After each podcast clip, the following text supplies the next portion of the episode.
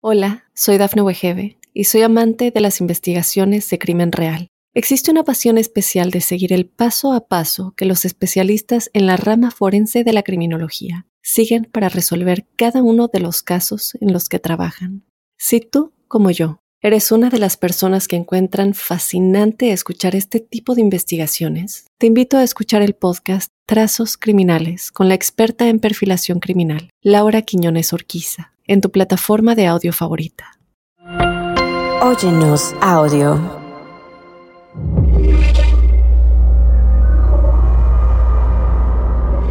Observador paranormal.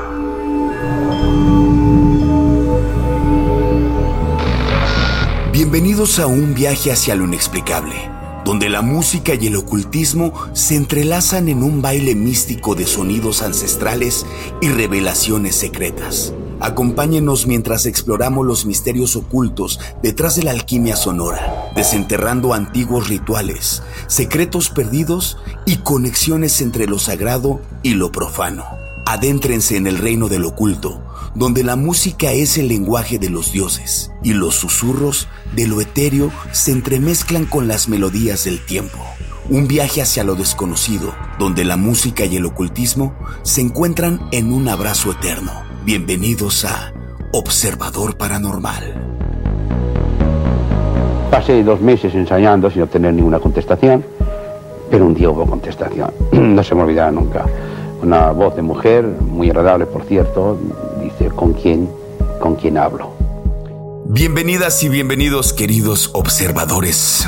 Esperemos que ya estén ahí listísimos para este viaje de sonidos, no solamente los sonidos, digamos, externos, ¿no? Los sonidos de la vida misma, sino que definitivamente en, en este podcast vamos a tratar de desmenuzar, pues, de qué van los sonidos de qué van los, inclusive los sonidos que se usan en los rituales, la música y bueno, todo lo que conlleve lo que escuchamos, porque lo que escuchamos, así como lo que llevamos a nuestra panza, ¿no? Lo que nos comemos también nos alimenta, los sonidos nos alimentan y de eso tenemos que ser bien, bien conscientes y por eso estamos haciendo este podcast. Nunca lo hago solo, siempre lo hago con el más hermoso, el más inteligente, el más guapo, el más ñoño de todos. Mi queridísimo amigo Juan Manuel Torreblanca. ¿Cómo estás, amigo? Bien, vamos a terminar. Me vas a terminar presentando así como así como lo vio la, maravilla Te tenemos de regreso. Te tenemos aparte una experiencia que me, me, imagino que estuvo buenísima, pero bien cansada, ¿no? Pues muy cansada. Quien se lo comentó también digo, estuvimos ahí platicando con Paco Arias. Le mando un gran saludo, un gran abrazo. Él tiene un podcast que se llama Extra Normal y nos entrevistó. Ahí estuvimos para su programa, hicimos un cross, o sea, vamos a tenerlo aquí en, en Observador Paranormal. Vamos a tener su participación. Ahí nos cuenta su historia, nos dice por qué se dedica a hacer un podcast de este tema. Y más o menos, pues yo, esa fue la participación que yo hice, ¿no? Porque me encuentro en este tema. Y entonces me lo encontré allá en Ciudad de México, después de terminar el proyecto con Sixto y estaba, estaba así como este, muy apurado porque iba a ser más o menos se aventaban cuatro programas o cinco programas diarios a lo más, o sea, lo que iban a grabar. Entonces imagínate cuando le dije yo vengo de grabar 52 en seis días. Es que fue maratónico, fue maratónico, cachorro. O sea, la verdad es que 52 programas es una locura. Bueno, a mí me parece, digo, ya, bueno, viene la chamba después de, la grabación, que es la postproducción, ¿no? Como editar todos los, los, programas, pero no es no es fácil, ¿no? O sea, bueno, uno que, que, viene y graba y está aquí, digo, hay mucho que, pues que cortar, mucho que escuchar. O sea, te digo, la chamba todavía no termina, fue maratónico, fueron seis días de, de grabaciones y también un fuerte aplauso y un agradecimiento al Sixto, ¿no? Porque también es, rifadísimo. no, Está, está, muy cañón. O sea, tú como actor lo sabes, no es lo mismo tener a alguien en escenario donde te apoyes en dado caso que se te olvide el guion o en dado caso de que no te salgan las cosas, en fin, te vas echando la manita entre actores. Y aquí en este, en este programa es una cosa igual. Yo cuando hacía testimonio paranormal, una cosa es estar hablando contigo y otra cosa es estar hablando solo. Entonces, en este monólogo, en este soliloquio, es bien complicado, porque pues, no, no hay retro. O sea, no hay como esta manera de la cual te vayas apoyando. Nomás tú eres el solito el apoyo. Y Sixto es, una máquina, güey. O sea, no, cachorro, no, sí, sí. Para mí fue, sí, fue una experiencia que yo sé que más de dos allá afuera me la podrían envidiar porque sí, imagínate, pues grabar a Sixto. Sí, la, la verdad, espérenlo, igual de la entrevista que les estamos comentando de, de este, de este Paco Arias también. Ah, por eh, supuesto. Un saludo a Paco también. Sí, no tipazo, eh. Tipazo, tipazo, eh. Qué bonita sorpresa encontrar personas así. Lo quiero comentar porque en este medio de verdad me ha tocado lamentablemente lidiar con personas que se creen a veces rockstars, güey. O sea, es, es, es, es O sea, güey, ni que fueras Slash, güey. O sea, cálmate, güey. Nada más haces un podcast, güey. Déjate. O sea, eres rockstar porque buscaste, buscaste en, en Wikipedia que es un poltergeist. Wow, güey. Entonces, pues no, güey. O sea, a, mí, a mí, de por sí tú sabes, a mí esas cosas de yo me creo la última chupadita del mango me revienta, no. te digo en qué parte. Entonces es muy bonita sorpresa lo de Paco, porque ya irás. Tipazazazo, güey. ¿Te parece que nos vayamos de lleno con, con el tema que la verdad a mí, de verdad, sumamente interesante y porque tiene que ver con los sonidos, porque tiene que ver con la música, porque bueno, esta es una de las cosas que lo hemos dicho, sobre todo cuando, cuando hemos hecho estos episodios, cuando hablamos de, de, de canciones, cuando hablamos de música, pues que tenemos ese gusto, ¿no? El, el buen Juan Manuel y yo, pues de tocar la guitarra, de, de no sé si sabernos músicos por completos, pero que tenemos ese encanto por, por las guitarras, las cuerdas, los instrumentos, los tambores y demás. Y bueno, cuando se vienen este tipo de temas, nos, nos brillan los ojitos, ¿no, Juan?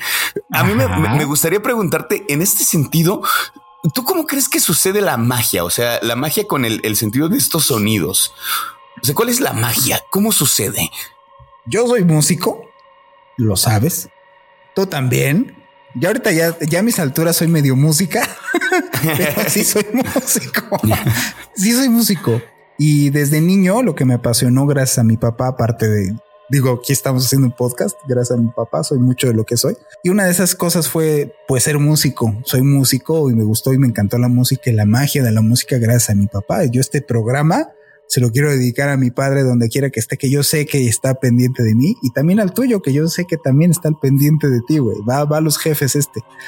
Y en especial mi papá, de verdad siento muy contento porque fue el que me, en me, pues me indujo hacia la música de una manera que en ningún momento me impuso nada. O sea, fue de, me atrapó por completo, ¿no? Y esto, esto de la magia de la música, siempre, siempre para mí hasta el día de hoy ha sido de verdad tan importante. Yo no puedo pasar un día sin escuchar música yo no sé tú. Yo no puedo trabajar sin música. Yo incluso me es, a veces es, me es difícil estar editando porque tengo que escuchar música. Porque creo firmemente que si te pone en un estado mental, si altera tu psique, si, si, si, si logras estados alterados de conciencia o estados requeridos de conciencia, estados mentales, gracias a la inducción de la música. ¿Dónde creo que converge en esta parte? Que es importante que les quiero decir a todos los observadores, porque ya cuando ven el título, muchas personas han de pensar, bueno, estos ya se volvieron así como muy holísticos o quieren desmenuzar algo que es muy difícil de desmenuzar. Queremos llegar a un punto medio. Claro. totalmente vernos en el aspecto científico eh, para explicarles eh, el oído interno y cómo funciona, que le pega el martillo y entonces el tímpano entra. No, no, no, no, no vamos por ese lado. Que también, pues es entender a este nivel, pues sí, estaría padre que si no sabes un poquito de, de ese asunto, de cómo funciona tu oído, pues estaría padre. Pero si tantito estudias, te darás cuenta que los sonidos realmente donde viven o se perciben es en tu cerebro tampoco es pasarnos a ese lado y tampoco es pasarnos al rollo de no, mira, ponte una música así, suavecita, mística y saca acá el, incienso, porque también puede prestarse eso.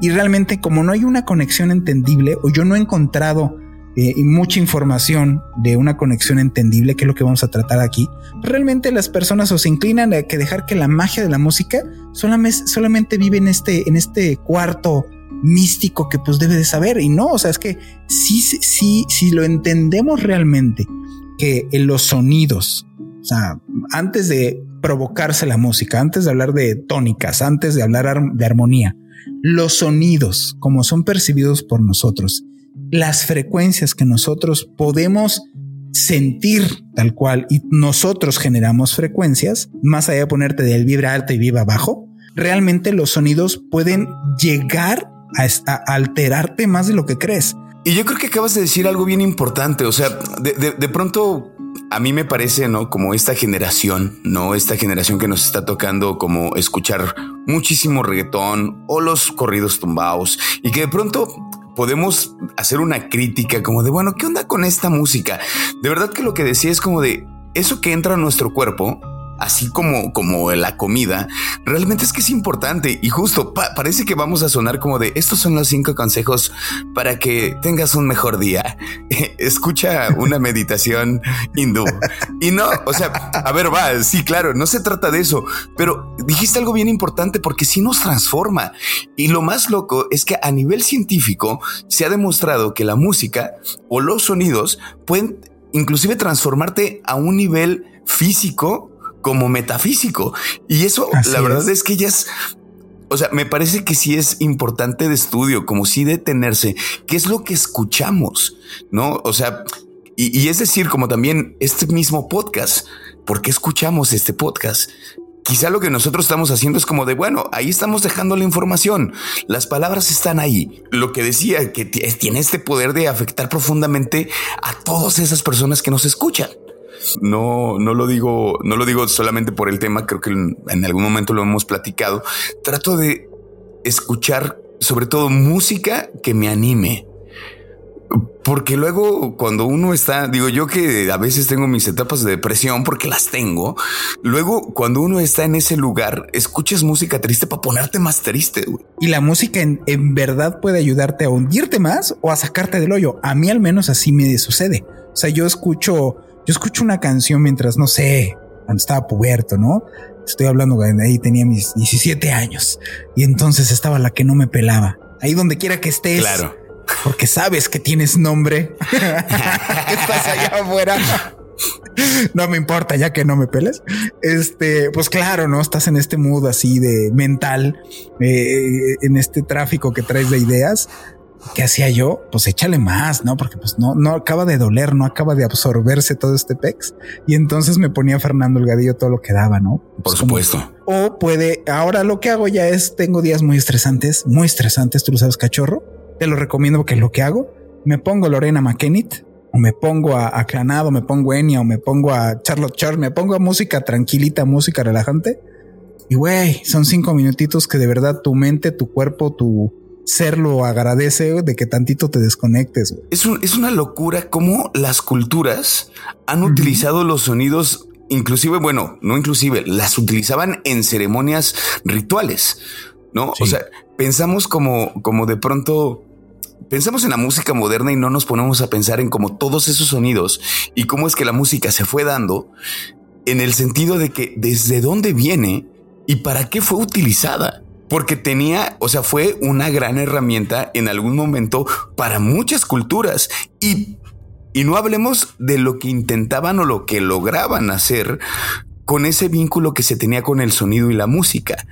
Por eso Así es. hay infinidad de instrumentos. O sea, ¿cuántos instrumentos prehispánicos no se han quedado en el olvido y otros tantos que de pronto ahí podríamos seguir viendo o podríamos seguir escuchando, pero ¿cuál es el trasfondo de esos sonidos? Eso es una de las cosas que me, sí me alcanzan a volar la cabeza, ¿no? Si es como de... Independientemente de la zona o independientemente de la temporalidad, todas las culturas antiguas que, que, hacían sus rituales, es más, que al día de hoy nosotros lo seguimos haciendo. Vas a una misa y que en la misa se hacen cantos, o sea, es parte del ritual, los cantos, se toca música. O sea, al día de hoy seguimos en este mismo esquema que para poder evocar a entidades espirituales superiores, que se hacen cantos, música y danzas. La gente ahorita cree que, era, que es como el, el, score de la película, ¿no? O la música que tengas de background. Y no es así. O sea, la música la veían como herramienta para poder invocar este tipo de entidades. No era nomás porque, oye, y si te tocas acá la de la de la nave del olvido así para amenizar. No, güey. O sea, era, sí, o sea, oh, tócate la de Huitzilopochtli porque pues esa me llega, me pega. No, era, era, verdaderamente era considerado algo parte del ritual y también al ser considerado como parte del ritual, era venerada. No, no todo tenía que ver con los rituales, sino que también se utilizaban para la meditación, inclusive, bueno, prácticas de sanación, eh, y, a veces igual solamente como creación de música con, eh, con este propósito ritual, ¿no? O sea, como de sí. O sea, a veces sí era como de el ritual, pero no solamente era eso, no solamente era ritual. No, no, no. Era, bueno, a ver, ritual, pero también era esta herramienta como de, bueno, y si el sonido este y el instrumento, ¿no? Porque también ahí empezaron como el invento de los instrumentos, ¿no? Y si este instrumento nos lleva a la meditación y nos pone en, en digamos, como en un nivel donde logremos conectar con quién sabe qué. no sé con qué querían conectar, pero conectaban. Ahí el poder del sonido y de la música, ¿no? Y de los instrumentos es como, te digo que sí me alcanza como a, no sé si pienso como de, ay, es que necesito escuchar algo. Y es que a veces quizá el cuerpo lo necesita, ¿no, Juan? Como de, es que necesito, digo, yo lo digo así. Para chambear de pronto es como de necesito escuchar o a veces me pongo un soundtrack, ¿no? El de Interestelar que me encanta.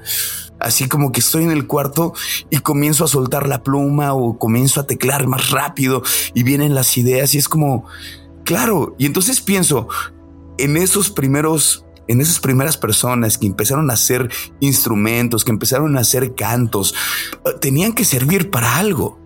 Para algo tendrían que haber sido. Para comunicar, siempre ha sido para comunicar, pero en ese, en ese asunto eran cosas de información sobre los lugares. Pero en la época prehispánica o en la época antigua no era así. No era nada más para un asunto de comunicar una sola idea que tú traías en el fondo de tu corazón, sino realmente lo que hacía era instrumento para podernos, o sea, para poderte comunicar con, con un nivel o un, un universo espiritual que solamente podías acceder mediante, mediante la música. Eso es lo que es, eso es justamente la magia, en donde empiezan a mezclarse la magia de, de los instrumentos, la magia de los sonidos, la magia de, de, tal cual lo que puede, podemos poner en el plano físico. Y es donde empieza eh, esto a entremezclarse bien, cañón, ¿no?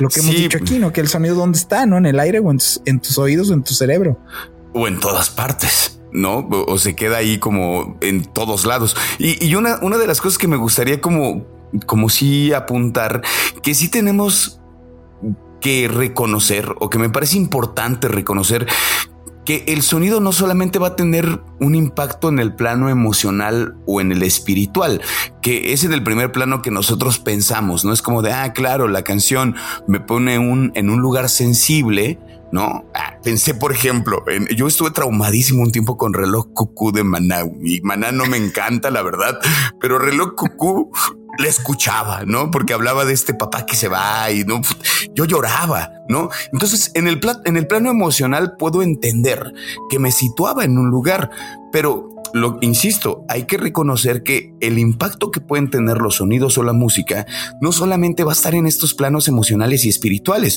sino que también, y ahí es donde se pone interesante, que también es en el físico. Digo, yo creo que es un ejercicio que todos hemos hecho de estar escuchando la música y, en, y hacer visualizaciones mentales. Esa visualización mental es justamente psicológica. O sea, el hecho de que escucharas eso y que tú visualizaras el hecho de que no estuviera tu papá o cómo sería tu papá o a escenas de tu papá, ese ejercicio mental es lo que logra la música. Claro, claro, claro. Sí. todos lo hacemos. En algún punto yo creo que todos lo hacemos. Sí, claro, como, como en el, amor no logrado o, o, inclusive una rola feliz, ¿no? El amor logrado y como una rola bien bonita y así imaginándote caminando entre los cerros llenos de árboles y ella y él abrazándose bajo el sol y luego eh. llega la noche y bajo las estrellas y sonriéndole a la vida. Ahí, donde estás llegando, aquí es donde esta parte que ya tú solito estás acomodando el balón. Aquí es donde quiero volarte un poquito la cabeza, justamente. ¿Por qué? Porque si tú haces una tomografía de una persona que está viviendo una experiencia o está visualizándola, el cerebro no entiende la diferencia. las mismas áreas se prenden. Claro. Ok, entonces ya empieza a entender un poquito en qué sirve la magia de la música si te pone o te coloca para poderte comunicar con una entidad o comunicarte con un trascendido. Si haces esos, estos ejercicios de visualización al mismo tiempo que la escuchas, es un medio, digámoslo así, que, que tu pensamiento es el barco y la música es el agua. Ayuda, fácil, es un facilitador la música. Por eso todos, desde los malos hasta los buenos, lo usan, güey. Pero por supuesto, sí, porque digo, vamos a poner ahí algunos ejemplos, ¿no? De cómo se ha utilizado o, sí, bueno, como estos cánticos, estas poemas inclusive, que se volvieron cánticos, cómo se convierten en un lugar desde donde te da una, una especie de cierta paz, de tranquilidad y también otras, eh, otros cánticos con música y sonidos que te pueden llevar a unas vibraciones bien extrañas. O sea, que cuando tú lo oyes es como de, ay, como que no está tan bueno escuchar esto, como que algo se siente extraño en el cuerpo. Vamos a un corte y ya regresamos, pues para platicarles un poquito de este misterio que hacían los griegos, en donde les vamos a, les vamos a, decir, ¿no? Pues ya, como Robbie les dijo que nos altera fisiológica, psicológica, cognitiva y, y en nuestro comportamiento de los sonidos. Y vamos a regresar ya con esto que les dejamos de input en la cabeza observadores. ¿Quiénes se les ocurrió hacer esto? ¿Y por qué al día de hoy tenemos tan poquita información de los que utilizaron estos sonidos y la música para hacer esta mezcla con el ocultismo? Así es que regresamos.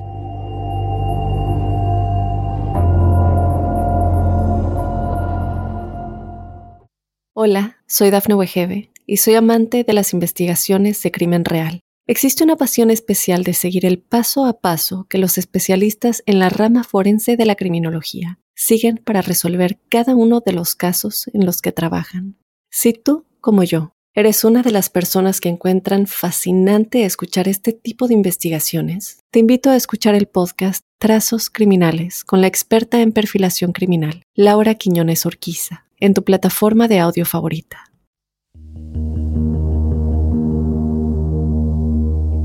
Estamos de vuelta en Observador Paranormal y bueno, como les dijimos, vamos a estarles platicando como algunos rituales antiguos que se perdieron en el tiempo. Uno de los primeros es este que es los misterios eleusinos, que justamente eran un conjunto de ceremonias religiosas secretas que se llevaban a cabo en la ciudad de Eleusis, en la antigua Grecia. Esto era en honor a las diosas Demeter y Perséfone, que eran madre e hija. Y aunque los detalles específicos de los rituales se mantenían muy en secreto y solamente se podían revelar a los iniciados, se dice se dicen por ahí muchísimas cosas, ¿no? Hay muchas especulaciones y teorías sobre lo que podría haber ocurrido durante estos misterios. ¿Tú qué crees que pudieron haber ocurrido en estos lugares, Juan? Hay muchos documentales que te puedes informar en donde pues aseguran que, que supuestamente estos antiguos griegos consumían muchas drogas en donde se ponían, se metían eh, estupefacientes o incluso de que crecían honguitos en, este, ¿cómo se llama? En parte del, trigo o del, de lo que consumían, pero pues lo que está complicado es pues no, no llegaban o al menos no sabemos que llegaron a tener los conocimientos tan puristas de un químico como para no acabar envenenados o muertos. Entonces, eh, sí efectivamente lo, lo, que se tiene, o sea, es muy importante entender, por ejemplo, estos, estos, estos registros que se tienen para comprobar que esto sea cierto. Y eso es bien importante en la historia. Cuando hay personas que me dicen es que la historia a mí me aburre, ¿no? Este, a, mí no me gusta la historia. A mí, sinceramente, siento que es una patada en, los, pues en la zona íntima cuando alguien dice eso, porque eso es tratar realmente de que tu existencia no tenga una coherencia. Somos lo que somos, hablamos lo que hablamos, nos comportamos como nos comportamos, gracias a todo lo que hay detrás que nos han ido inculcando a través de nuestros papás y ellos a su vez así generacionalmente. Entonces, ¿por qué, ¿por qué hago esta reminiscencia? Porque esto está cotejado tanto en las ruinas, está cotejado con escritos, está cotejado con muchos puntos en los cuales justo, aunque esté cotejado, los misterios no era que se iba a platicar, no te ibas a echar chal era verdaderamente un respeto absoluto a las experiencias que se tenían ahí adentro. Tanto que al día de hoy, después de tantos años, no se sabe en sí qué sucedía. Se especula que consumían drogas. Se especula, se sabe, por ejemplo, no, no se especula, se sabe, porque en ningún momento dicen nos metíamos tal cosa y empezamos a ver locuras. No, lo que sí se sabe es se tocaba música en particular, que es lo que nos, nos, une a este tema. Se hacían danzas, se hacían cánticos y se hacían rituales. Estos rituales que incluían estas partes también incluían especies de rezos y en donde lo que, eh, pues vamos, está descrito que supuestamente vivían estas personas, estos iniciados, era, era que tenías el entendimiento de la vida, se te daba la oportunidad de entender la vida. O sea, es, no dices, ok, pero pues ¿cómo la voy a entender? Claro. Por eso muchos dicen, ah, fueron drogas, ¿no? Tomaron ayahuasca. Sí, sí, sí, sí, que justamente en, esta iniciación, ¿no? Era cuando les, les revelaban estos secretos y, y, eso que les decía, que, que comentabas, ¿no? Como quizá tenía que tener esto que revelaban era como de esto es la vida, pero también esto es la muerte y esto es el renacimiento. O sea, era como una especie de, de la promesa de la inmortalidad para aquellos que eran los iniciados en los misterios, ¿no? Imagínate cuántas cosas no se decían allí esto es lo que se especula, pero ¿cómo habrán llegado a estos lugares? Y Los simbolismos, sobre todo en la historia, güey. O sea, ¿por qué, ¿por qué no se llama la historia de de Hugo, Paco y Luis? Claro. ¿Quiénes eran Demeter? ¿Quiénes eran Perséfone? O sea, ¿quién era, quién era esta madre e hija? Entender, por ejemplo, eso. Justo lo que acabas de decir es bien importante porque es de la vida y la muerte. Justo es una, una historia que incluye la vida, la muerte y la resurrección tanto Demeter que pierde a su hija porque se la rapta en secreto Hades o Plutón, que también está representado así, el, del inframundo se la rapta y entonces le pide Demeter a Zeus que por favor interceda este, y que ella quiere a su hija de regreso y entonces entra en el inframundo. Y, y entonces Zeus interviene y lo que acaba haciendo es una negociación en donde Perséfone acaba, viviendo un tiempo con su mamá, con nosotros, y otro tiempo en el inframundo siendo la esposa. O sea, en esta línea que existe del más allá, o la intersección que existiría con lo sobrenatural. Esa es la historia que es tal cual. Por eso es interesante los personajes y esta historia en donde en esta iniciación que entiendas la vida, pues es entender en la historia de la resurrección, que no venimos una, que no nada más tienes una encarnación, que tienes vidas sucesivas. Oye, y por ejemplo, hay, hay un lugar, ¿no? Bueno, digamos que acá los, los iniciados inclusive se decía que podían haber tenido como experiencias paranormales que, habían, que habrían podido tener también como una especie de apariciones divinas, ¿no? Algunas manifestaciones y poderes mágicos durante los rituales. Pero una de las cosas importantes y que creo que sobre todo se, se une a este, eh, a este tema es que lo hacían en un lugar en específico, ¿no, Juan? ¿Cómo, es, que se llamaba este lugar? Esta, esta construcción, el Telesterion, es, es, un lugar que, o sea, que realmente fue con una ubicación bien mágica, porque como ya te enseñé, ya te mostré, estuvimos ahí viendo unas cosas, unos, unos eh, documentales y bla, bla, bla. Este lugar fue preservado para mm, a través de muchas civilizaciones que invadieron, quemaron, hicieron, deshicieron, pero se preservó siempre para cosas y asuntos espirituales y religiosos. Y el Telesterion, que es esta edificación en donde, ojo, pues no era, no, tendemos malamente a enjuiciar como, como actualmente haríamos algo que está en esa época, ¿no? Entonces no era de, ay, es que me gustaría muy bonito que se viera en verde, ¿no? No. Y si le pones 42 columnas, porque pues yo tengo 42 años, no, güey, no obedecía a sus caprichos, obedecía a otra, otro tipo de cosas que era más profundo, que era más interesante.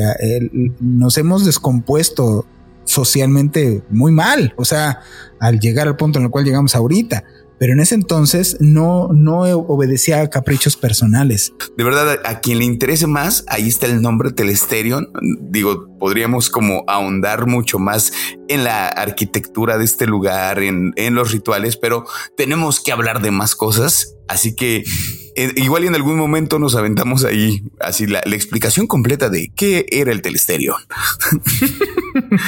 El Telesterion 2000. Telesterion 2000, sí, claro. Telesterion me sonó a un... Sí, a uno suena donde- como, como artefacto, ¿no? Sí, el Telesterion 2000. Teleste- sí, sí, sí. Invoque a su muerto. Vaya con su espíritu. Y- Quiere hablar con Dios. Nosotros se lo permitimos. Telesterion 2000. Y Y también... nos sabemos un cúmulo de, de datos inútiles como la de la película más vista en los noventas. Podríamos hacerlo sin ningún problema, ¿eh? Cuarón, fíjate, fíjate. Y tú haciendo comerciales. Vamos a hablar de algunos, algunos ejemplos que podrían ser eh, de música en rituales, ¿no? O sea, no, no tengo, no tengo palabras, Juan, para describir lo que sentí al escuchar. Y es que cuando digo, de verdad, la música te pone en un estado, en un estado bien extraño. Digo, esto como solamente como plática y como, como comentario. Estábamos haciendo ahí, estábamos estudiando, porque estudiamos, ¿no? Sí, sí, estudiamos, estudiamos los temas. Y salió ahí a coalición una rola de los Beatles y platicamos de la nueva rola, la nueva rola de los Beatles, ¿no? Le decía a Juan, yo no quiero escuchar esa canción porque siento que va a ser, me voy a decepcionar. y no, fue de pronto pensar que el cuarteto de Liverpool se pudo haber juntado de nuevo a componer una canción más. El poder del sonido, el poder de la música, Juan, que lo llevaré no sé hasta cuándo y no sé en qué momento volverá a mi mente y diga, uy, ¿te acuerdas, Juan, cuando escuchamos la primera, la, can la última canción de los Beatles? Va a ser un momento que se quedará marcado la importancia del sonido y de la música. Y he ahí con esta, este canto que, bueno, pues sí, ¿no? O sea, como gracias a los instrumentos, la tecnología, pudimos escuchar el canto de, los Salmos 118. Los Salmos, digamos que son esta colección de poemas y cánticos sagrados que se utilizan en la adoración y en la liturgia. El Salmo 118 es uno de los más conocidos y se ha utilizado tradicionalmente en rituales religiosos para expresar alabanza, gratitud y devoción a Dios.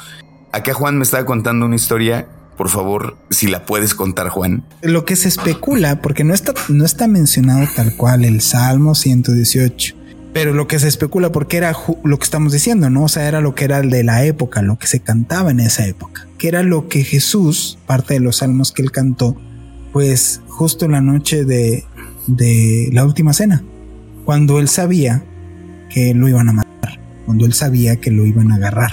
Voy a tratar de subir esta versión, porque me parece una versión muy bonita, de, recuperada de este canto. Te, tra te transportas a esa época, imagínate en esa época viviendo como lo que estaba viviendo Jesús. Y, es, y, y, y estar cantando eso, lo que estaba cantando y con el sentimiento que, y la emoción que está impregnada en ese canto, híjole, haber sido de verdad fuertísimo lo que se sentía en ese momento, ¿no? Sí, seguro. Y, o sea, yo, yo creo que te pasó, o sea, porque aquí lo escuchamos juntos y veía tu cara y tu cara era así de, uff, o sea, sientes hasta como un, híjole, una, un, un, no sé, podría decirme escalofrío, no sé, es raro, es, es una sensación no, no completamente desagradable porque no es, un, no es una cosa de terror, pero sí es una, una nostalgia y una melancolía. Sí. Uf. Sí, justo creo que creo que diste una palabra eh, clave cuando escuché fue nostalgia, una especie de nostalgia. No, no, no logro, no logro descifrar lo que sentí en ese momento cuando escuché esa canción. Fue como, ¿por qué me pones esto, Juan? ¿Por qué me pones esto? Y luego me pone otras cosas que más adelante les voy a decir que me puso. Lo voy a acusar aquí. ¿Por qué no me pusiste al final esto para estar así en tranquilidad? No, me pusiste esto así como de, ah, ok, nostalgia. Para pero, que te relajaras y ahí pero, te va. Pero me siento bien. Y así fue, así entró por mis oídos, maldita sea. Justo te puse canciones prehispánicas, te lo puse tocado por una sinfónica para que, para que pudieras apreciar que no solamente es el hecho de que está uno a la clásica ocarinita de fondo o los instrumentos prehispánicos que claro. lo sacas de ese contexto, lo pones sinfónico y tú y yo lo comentamos, ¿no? Parecía soundtrack de Star Wars. Pero pero era la pelea de de, de, de Anakin, ¿no? De, sí, sí, era la pelea de Anakin. O sea, un, de verdad que mi, aparte tengo que decir mis felicitaciones a quien orquestó eso. De verdad es una joya poderlo escuchar de esa manera. Es una joya. O sea, y como lo que sigue también es una joya, e, escucharlo a nivel musical es como wow, pero también te pone en un estado bien extraño, Juan. Y estoy hablando de la, música en la Goetia, que es un sistema de, de, magia ceremonial que involucra la invocación y el control de espíritus. Se han utilizado diversos tipos de música y cánticos para facilitar la comunicación con entidades sobrenaturales. O sea, imagínense lo que me puso Juan en mis pobres oídos, ¿no? Estos cánticos eh, a, menudo se incluyen en los rituales de invocación y pueden variar según las preferencias del, practicante o las tradiciones específicas de la Goetia. Tiene unos tintes total y completamente hacia el dark side. Esto no es no es enaltecer a Dios en el caso del primer ejemplo que tuviste, claro. ni en el otro que es para, para evocar este espíritu de guerra en, en, las comunidades, bueno, en las civilizaciones indígenas. Este, este es más bien en la búsqueda de conocimiento, pero sí tiene totalmente unos tintes. Quizá oscuros. Pero sí, así es. Totalmente. O sea, no, eso eh, no tiene, no impregna una, una sensación positiva por completo. No, no, pero no. Una, pero, pero, pero a la vez podría transmitir poder. Claro. O sea, si sientes como una sensación de poder y lo que dice la canción, lo que está diciendo, está, está muy fuerte esto. Y, justo, o sea, estamos hablando de, de puras canciones antiguas en donde eran conceptualizadas para una herramienta, para un facilitador. No eran porque pues iba a ganar un Grammy o iba a tener más likes o este así no Moctezuma dice que me gusta más ya viste que Aleister Crowley lo este, compartió mi publicación no güey sí güey eran justo estos estas herramientas estos facilitadores para evocar güey a mí me gustaría que habláramos Juan de cómo se pueden inducir estas ideas y estados de conciencia a través de la música y los sonidos. Porque podríamos pensar que es magia, pero no es tan magia, ¿no? O sea, tiene un sentido, como si hay una forma de inducir las ideas. Este, esta conductividad a través de los sonidos, a través de las imágenes, a través de, infiltración de ideas y pensamientos. Digo, no es mala onda y lo, lo he comentado aquí contigo. O sea, esta proliferación de ideas de ideas contrastadas en la sociedad es otra cosa que está inducido, está provocado y está obviamente estudiado. Y los, los sonidos es una cosa similar. Aquí para decirles un poquito eh, de cómo funciona nuestro cerebro al, al, tipo de ondas, entiéndase que Hertz, ahorita que los voy a mencionar, no es otra cosa de las frecuencias que existen dentro de un segundo. Y ahí estas ondas, que son las ondas delta, están asociadas al sueño profundo y a la regeneración celular. ¿Por qué están asociadas? Porque precisamente son las ondas en las cuales nosotros entramos cuando estamos dormidos profundamente. Entonces, si tú tienes algo que provoca o que sintonice sobre estas mismas ondas, se habla de que puedes lograr descansar mejor. O sea, nuestros oídos acá lo comentamos, ¿no? O sea, tú te vas a dormir y tus ojos se cierran, pero tus oídos jamás. Claro. Entonces puedes provocar este tipo de cosas. Luego están las ondas teta. Las ondas teta van de 4 a 8 Hz y, este, y están relacionadas a la relajación profunda. Después están las ondas alfa. Yo de niño las conocí con, con el método Silva, que te vendía justamente algo que, que, que, traía ondas alfa y las escuchabas, que van de 8 a 12 Hz y se asocian con relajación y concentración. Por eso era precisamente eso, para hacer ejercicios de visualización, más o menos de programación neurolingüística, utilizando estos sonidos. Y las ondas beta, que es donde estamos toditos, que es entre 12 y 30 Hz. Hay gente que está más en 12 y otros que están más en 30 Hz, que están vinculados a estados de alerta y el pensamiento analítico, o sea, estar despiertos, estás más o menos en esas, en esas frecuencias. Entonces, después de esto es bien importante hablar de las frecuencias binaurales y monaurales. Ok. Que ahí es donde eh, entiendes por qué los cantos y por qué los rituales eh, eh, contenían estos sonidos contrastados, graves y agudos al mismo tiempo, porque generan una frecuencia entre las dos, una, frecuencia entrelazada de un tercer sonido, y este tercer sonido impacta totalmente en el cerebro. O sea, por eso es conocido como el tono binaural o monaural, güey. Ok. Esos efectos que tienen es a nivel de actividad cerebral. No nada más es. Y, ojo, actividad cerebral no se refiere a que voy a alucinar, voy a, ver a Blin Blin o al elefante rosa. No, no. Sino que empieza a, modificarse tu pensamiento. O sea, ideas empiezan a surgir más fácilmente o ideas empiezan a ser como, eh, empiezan lluvia de ideas en tu cabeza.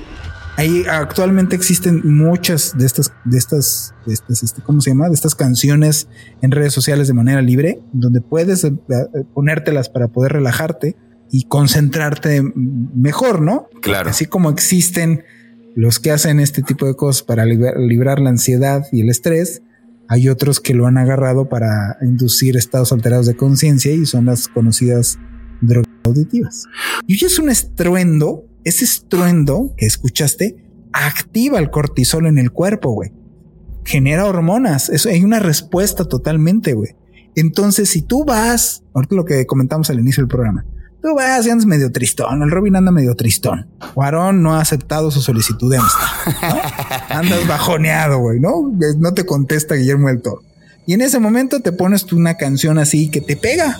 La, de, los Beatles, esta nueva de que pusimos acá, ¿no? La de Now and. Y conectas. Automáticamente ahí afectas tu química cerebral y empiezas a liberar serie de hormonas que te empiezan a deprimir, güey. No es una cosa de, claro. de, de, que la canción esté por allá, es, digámoslo así, es, es un participante ajeno, para nada, está inmerso. La, la música es justo este, eh, este instrumento de inmersión hacia la realidad.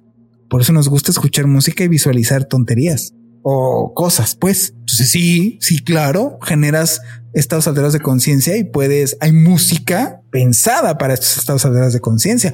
El heavy metal que me gusta altera la conciencia. Por supuesto. Sí, claro, claro. No te vas a, no te vas a poner así en estados de meditación ¿ah? y te vas a poner a Rob Zombie. Pues no, güey.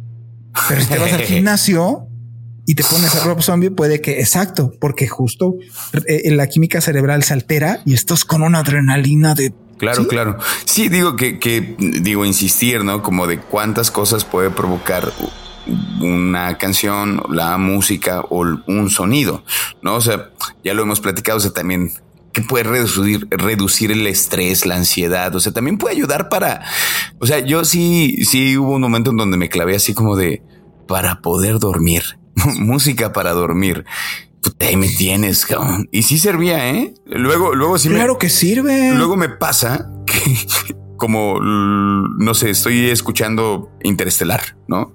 Y no sé por qué carajos relacionan Interestelar con música para dormir. Entonces, mientras estoy escribiendo, como que se acaba el soundtrack de Interestelar, se pone el de música para dormir. Y entonces de pronto ya estoy acá. Y yo acá, ¿por qué me empezó a dar sueño? Ya veo y es como de música para dormir. Y yo, ah, maldita sea, ya estoy programado, güey. O sea, yo me pone. Y Zimmer pone no me gusta y ya quítenme de esta lista. Justamente, güey. Así como, ¿por qué lo meten en esa lista? Que tenemos esa asociación milenaria en donde si escuchas pajaritos te relajas. Claro. Y va desde el punto de vista en el que si escuchas pajaritos, es que los pajaritos no están alertados, güey. ¿Qué es lo la clásica escena de terror cuál es, güey? ¿No? Van ahí caminando y de repente ¡oh! salen los pájaros. Ah, claro, es porque se espantaron, güey. Claro. Entonces, milenariamente esa comunicación audiovisual la hemos absorbido siempre porque así pasa en la realidad desde que éramos changuitos, güey. Entonces tú escuches sonidos de pajaritos, te relaja, porque ancestralmente nos ha relajado a nosotros los seres humanos desde que estamos en las cuevas, güey. Igual lo que, te, lo que vimos del mar. El mar tiene esta, esta, este, esta, capacidad de parecerse mucho a la respiración humana en sueños profundos, ¿no? Que tiene oscilaciones de, de 12 Hz, una cosa así. Y se parece precisamente a este rollo de que inhalas y respiras, güey, y exhalas. Y entonces es este oleaje, güey. ¿Quién no ha ido al mar? En un, obviamente, sin que sea tsunami y todas estas cosas, pues. ¿Quién no ha ido al mar y te sientas en la playita? escuchas precisamente a las gaviotas y tienes este mar así y te empiezas a relajar divino. Pues obedece a eso. Uy, qué joya. Me lo imaginé, Juan. Ya quiero estar en la playa en este momento. digo, si nos vamos a este plano, ¿no? Al que no, digamos, al que, o al, momento al que nos importaría desde observador paranormal, es como hay que tener mucho cuidado con lo que escuchamos. Si lo bajamos a, un plano, digamos, como más eh, de la vida cotidiana, claro, si en el trabajo estás escuchando mucho ruido, si tienes como el sonido del, del no sé, como una oficina típica con tanto ruido, pues también lo que va a suceder es que la gente que trabaja ahí dentro, su productividad va a ser menor porque van a estar hastiados. Y entonces es como de, ¿quieres ser productivo? Pues ponte unos audífonos, escucha pajaritos. ¿Quién se está preocupando por lo que entra en nuestros oídos? Y es que la verdad le ponemos muy poca atención a lo que entra a nuestros oídos, porque hay muchas cosas que entran aunque nosotros no nos demos cuenta. O sea, yo ahorita me voy a ir, voy a tomar el camión y voy a estar escuchando el motor del autobús, voy a escuchar la plática de las señoras de atrás, la plática del señor de atrás o el de adelante, o el chofer gritando, y toda esa información que se está metiendo, es estrés y más estrés y más estrés, ¿sabes? Por eso yo siempre pongo mis audífonos y escucho Observador Paranormal. claro. No fue comercial, solo se puso de moda las cosas. Bien entrado ese comercial, ¿eh? Pues es que lo que dices, tienes toda la razón. O sea, vivimos hiperestimulados todo el tiempo. Lo que te yo te, hablamos en estos capítulos que hemos hablado, ¿no? Que se han hecho experimentos de esta hiperestimulación con animales y acaban locos o agresivos o, errantes. Y pues, ¿cómo anda, la, ¿cómo anda la sociedad, no? ¿Cómo anda la mayoría? Pues locos, agresivos, ¿no? Así todo este, este asunto, ¿no? Andamos todo el tiempo hiperestimulados. Los niños andan hiperestimulados todo el tiempo. Ese es el tema, por ejemplo, ¿no? O sea, el hecho de que tengan acceso a, redes sociales o acceso a una tableta es la tableta, la tableta no tiene la culpa, no la hizo el diablo, señora. Es el uso que le están dando los, los niños con eso. Tiene una hiperestimulación demasiado para, para su cerebro, para asimilarlo. O sea, recordando que somos los mismos seres humanos que estamos desde hace aquí bastantes años, o sea, más de, de 80 mil años tuvimos aquí. Somos los mismitos no hemos variado mucho. Estamos diseñados para en, e, ese entorno asimilar. Estamos ahorita en, un problema y en un proceso bien complicado porque realmente no estamos adecuados eh, para vivir en esta sociedad. O sea, por eso estamos mayormente gordos. Hola, o sea, aquí, aquí estoy. Porque no estamos diseñados para comer como comemos, güey. La gente cree que nomás come por la boca. Pero como bien dijiste, comemos por los oídos, comemos por los ojos, comemos, asimilamos todo a, través de nuestros sentidos. Y no estamos diseñados para esa capacidad que tendríamos o que tenemos, nos estamos forzando a tener una capacidad que no teníamos para poder estar sobreestimulados, güey. Estamos a tope llenos de cortisol, güey. Porque tu cerebro no sabe si es un, perdón, el francés, una pinche pantera, un león, un oso o un cliente que quiere su entrega, güey. Y entonces el cuerpo se estresa igual. El cuerpo está diseñado para huir o atacar. ¿Y, qué sucede? Pues antes o, matabas al león o te echas a correr. Y ahorita qué sucede? Te la tragas y te sientas y haces tu trabajo. Pero estás todo el tiempo liberando cortisol, por eso acabas gordo, gordo, gordo.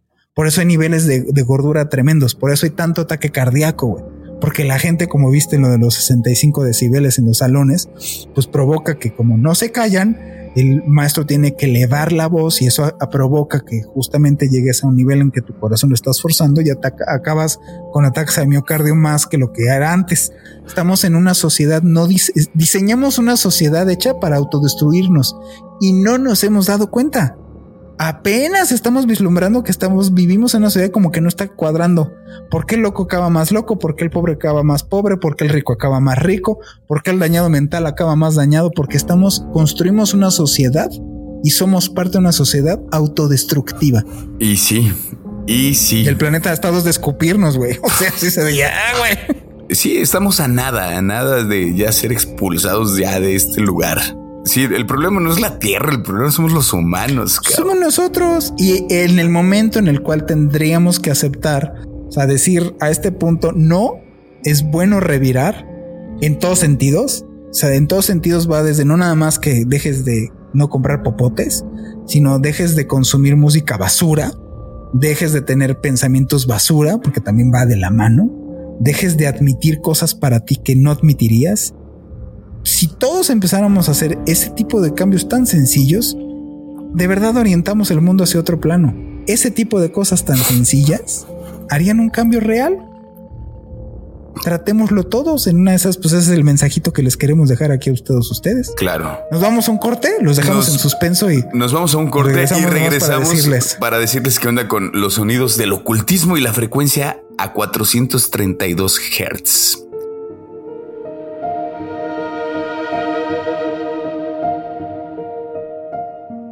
Hola, soy Dafne Wegebe y soy amante de las investigaciones de crimen real. Existe una pasión especial de seguir el paso a paso que los especialistas en la rama forense de la criminología siguen para resolver cada uno de los casos en los que trabajan. Si tú, como yo, eres una de las personas que encuentran fascinante escuchar este tipo de investigaciones, te invito a escuchar el podcast Trazos Criminales con la experta en perfilación criminal, Laura Quiñones Orquiza, en tu plataforma de audio favorita.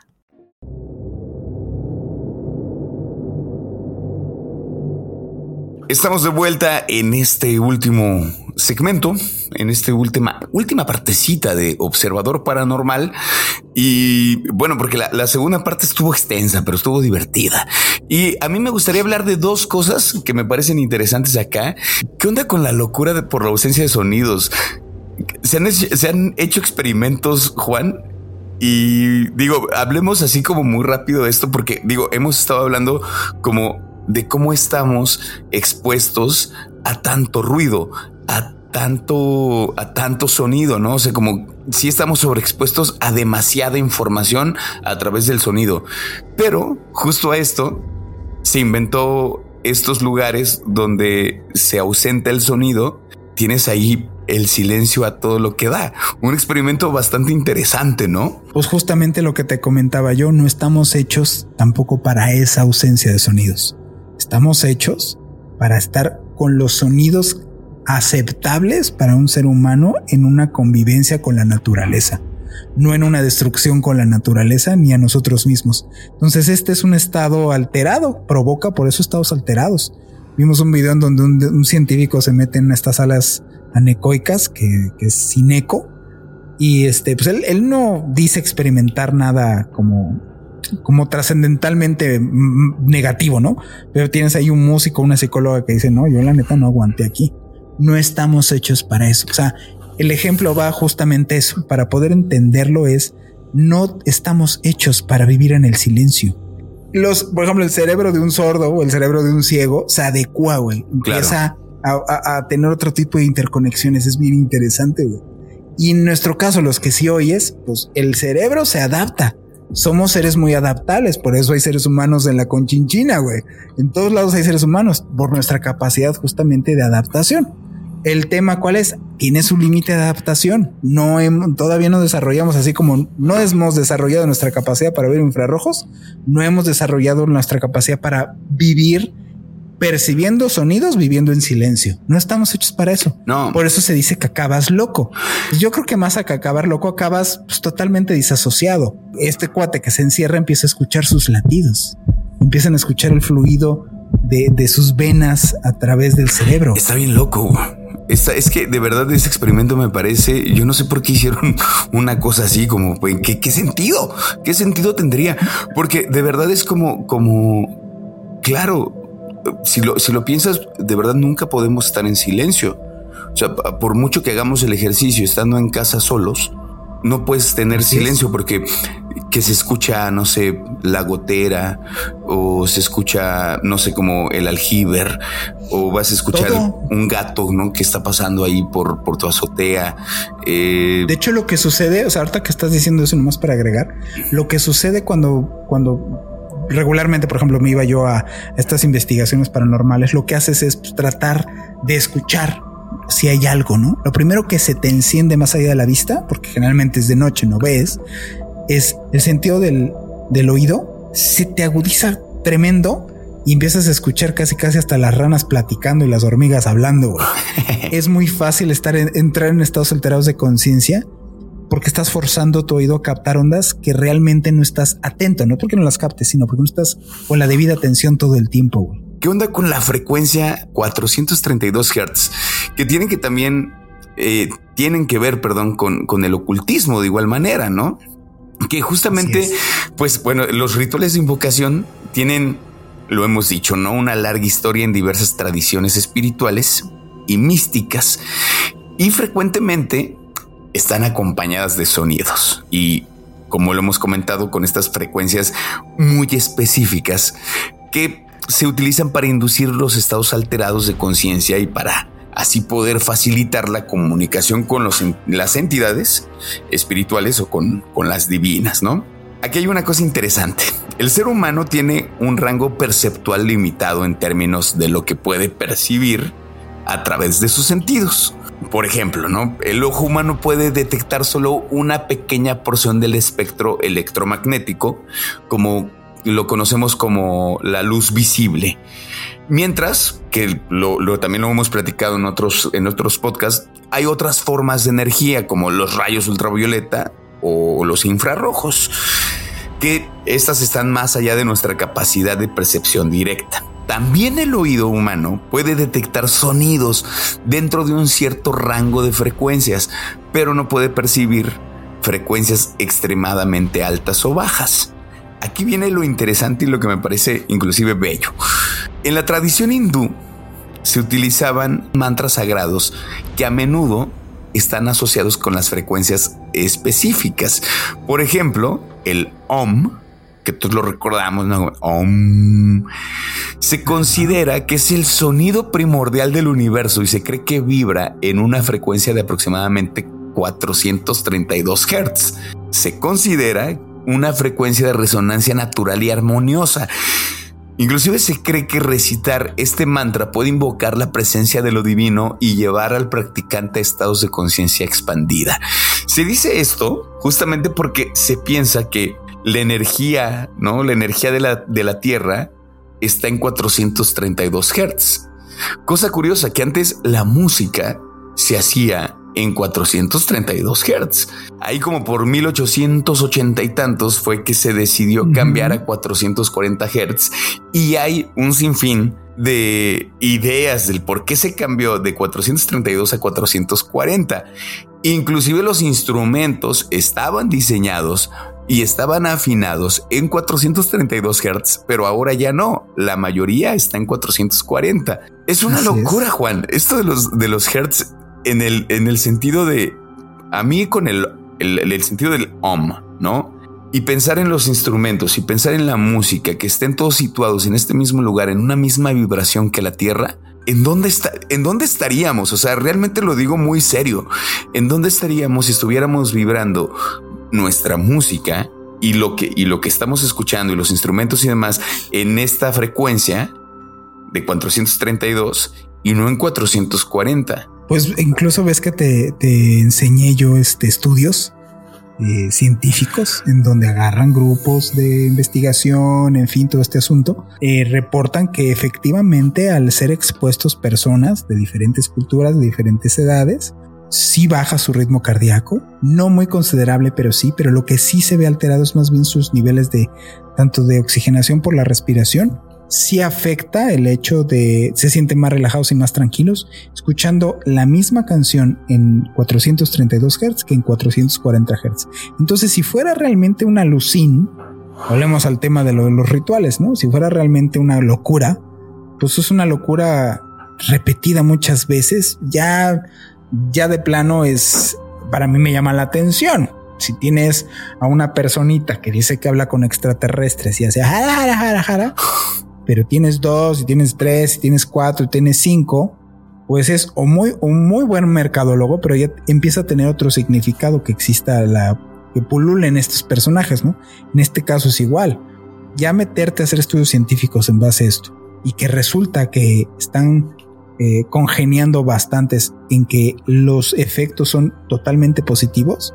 Entonces sus intenciones, al contrario, pues no las veo ni amañadas, ni raras, ni extrañas, ni las veo pues hasta cierto punto bastante lógicas. Yo en esto me enfocaría que lo que me, me llama más la atención de todo esto es que no tenían manera los hindús en esa época Claro. de saber que el OM estaba en 432 Hz, güey. Eso es lo que para mí me hace, me parece increíble. Y los instrumentos que se creaban en la antigüedad estaban afinados a 432 Hz.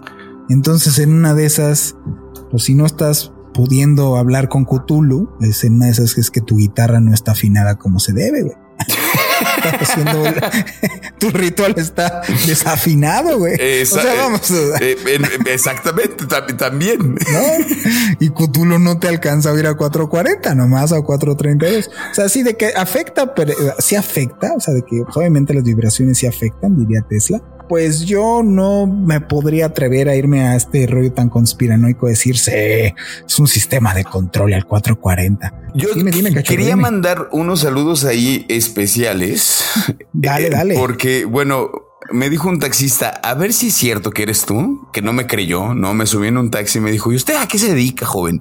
Y le dije, yo hago un podcast y me dijo, no es cierto. Pero bueno, le dije, si me quiere escuchar, le voy a mandar saludos. Y eso, porque aparte me contó algunas historias, ¿eh? Me contó algunas, Órale. algunas historias que de, de- él trabajaba, digo, no te la voy a contar toda, pero él trabajaba en la zona de tolerancia, aquí en Aguascalientes, y le pasaron algunas cosillas en aquel lugar.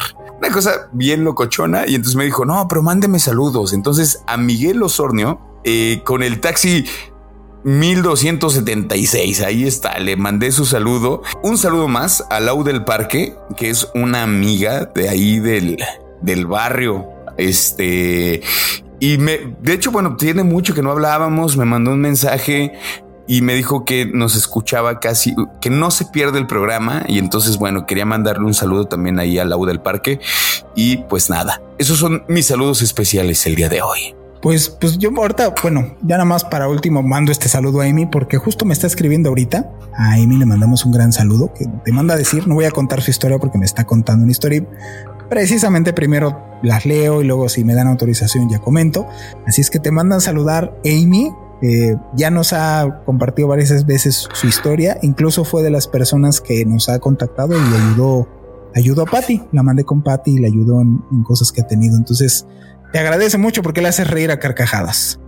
Amy, qué chido. Muchas gracias. Te mando un fuerte abrazo y un saludote y gracias por seguirnos escuchando. A nosotros, a mí me encanta reír, a mí reír, porque creo que así se me va un poco el miedo acá en Observador Paranormal.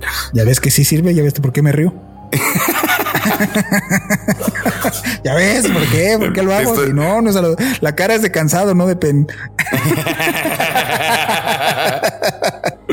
Pues bueno, queridos observadores, muchas gracias por habernos acompañado en este programa.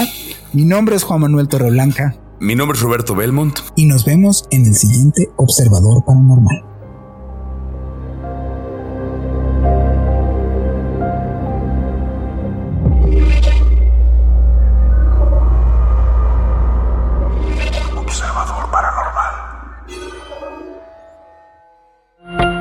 Óyenos audio. Hola, soy Dafne Wegebe y soy amante de las investigaciones de crimen real. Existe una pasión especial de seguir el paso a paso que los especialistas en la rama forense de la criminología siguen para resolver cada uno de los casos en los que trabajan.